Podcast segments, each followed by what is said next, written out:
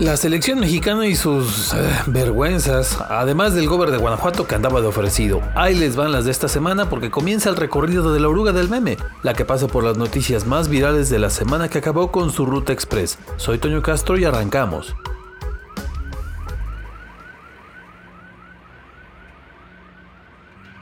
Falsos ministeriales ejecutan a una persona en León. Sí, otro inicio de semana de miedo en León. Ahora en los primeros minutos de lunes, una camioneta y un auto llegaron a la entrada del fraccionamiento Toscana, allá por el rumbo de Echevest. Le dijeron al vigilante que iban a una casa porque eran ministeriales y hasta lo esposaron para que los dejaran pasar. ¿Alguna investigación? ¿Alguna orden de aprehensión? No. Los supuestos ministeriales llegaron a una de las casas y hasta llevaban ropa táctica de esa que utilizan en la fiscalía. Entraron a la fuerza y ejecutaron a un hombre frente a su familia.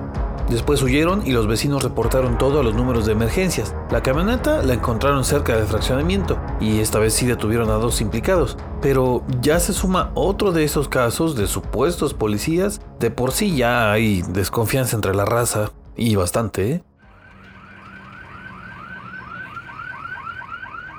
La selección mexicana y sus... Eh, tendrían que vivir casi casi abajo de una piedra para no darse cuenta del papelón que hizo la semana pasada la selección.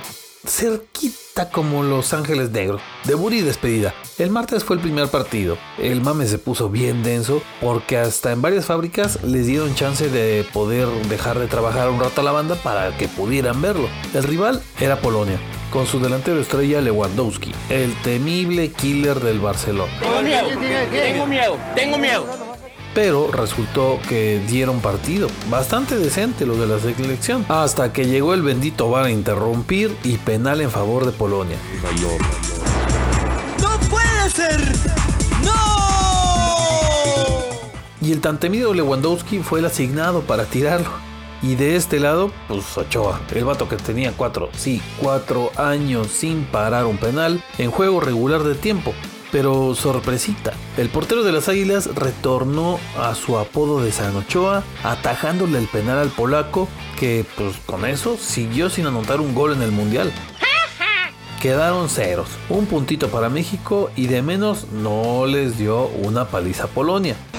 Hombre, a veces soy una cosa pero bárbara. Luego, para el domingo, llegó otra cita con la historia, el enfrentamiento con el verdugo del tren. El momento de afrontar a su meritito suplicio. No quiero asustarte, pero tal vez el coco, el coco está en la casa. Otra vez México contra Argentina en un mundial. Otra vez tú, güey. El jarabe tapatío contra el tango, la valentina contra la chimichurri, la torta de carnitas contra el choripán, el café de olla contra el matecito. Bueno, el Tata Martino puso medio equipo en la defensa y ya desde ahí varios desconfiaron.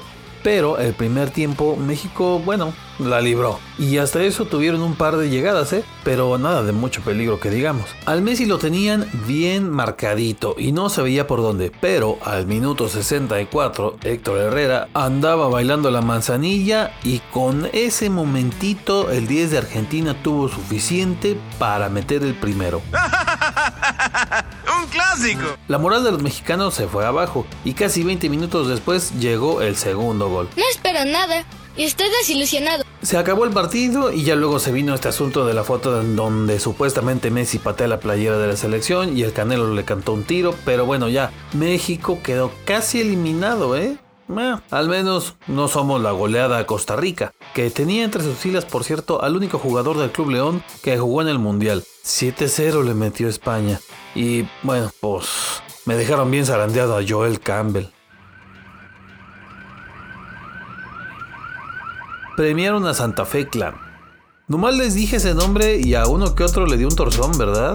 Ya, hijo, ya, ya, ya, aliviánense. El rapero Pacheco anda con todo y es de Guanajuato. ¿O qué? ¿A poco quieren puro premio Nobel? ¡La fina! La revista GQ, que es ahí 2-3 Fresona, entrega un premio a personajes influyentes en ondas del medio artístico y deportivo. Los premios se llaman Hombre del Año. Y el Santa tuvo uno de esos premios, que es el de músico mexicano. Neta, me lo juras. Neta, se lo otorgaron por su crecimiento basado en su audiencia, o sea, sin publicidad, ni una empresa discográfica, nadita. Él le fue pegando en redes y ahora, pues ya lo sabemos, su popularidad está con todo. Entonces por eso le dieron su premio. Tic-tac-toe, en tu cara.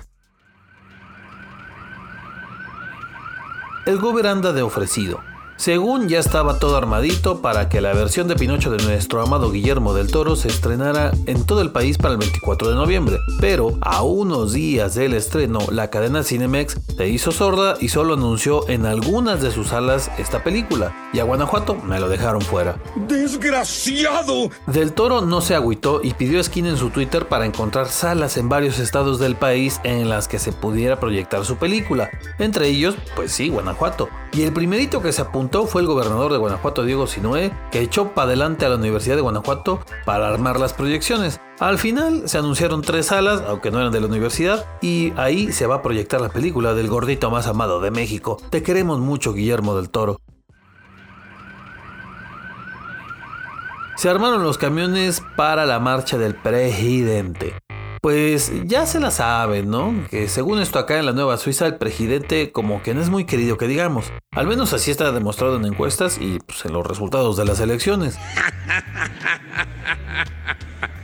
y más con la marcha que convocaron para rechazar a sus propuestas de reformas al INE. Pero justo en respuesta a aquella marcha, el presidente tabasqueño convocó a su propia marcha, sí, sí, sí, su propia marcha para defender, pero para defender sus cuatro años de mandato. Bueno, incluso dijo que para celebrarlo. Bueno, está chido, ¿no? Armarte tu propia fiesta como que de cumpleaños, así como sorpresa. Bueno, total, hizo la convocatoria nacional y resultó que tan solo en León llevaron 50 camiones. Técnicamente no hay nada de malo, ¿no? Pero pues como que algo no cuadra. ¿No? Pues luego, luego se armaron las teorías, ¿no? Que si los convencieron pagándoles hasta las comidas y hospedaje, que si puro convenciero, pero también hubo los que dijeron que era el reflejo de que la gente en realidad sí prefiere a AMLO y Morena. Miren, lo que sea, el chiste es que muy seguramente llegaron los camiones de Guanajuato a Ciudad de México Sí, de Guanajuato para apoyar al peje. Y más de uno sí se sorprendió. Chance hasta el presidente. Sí viniste.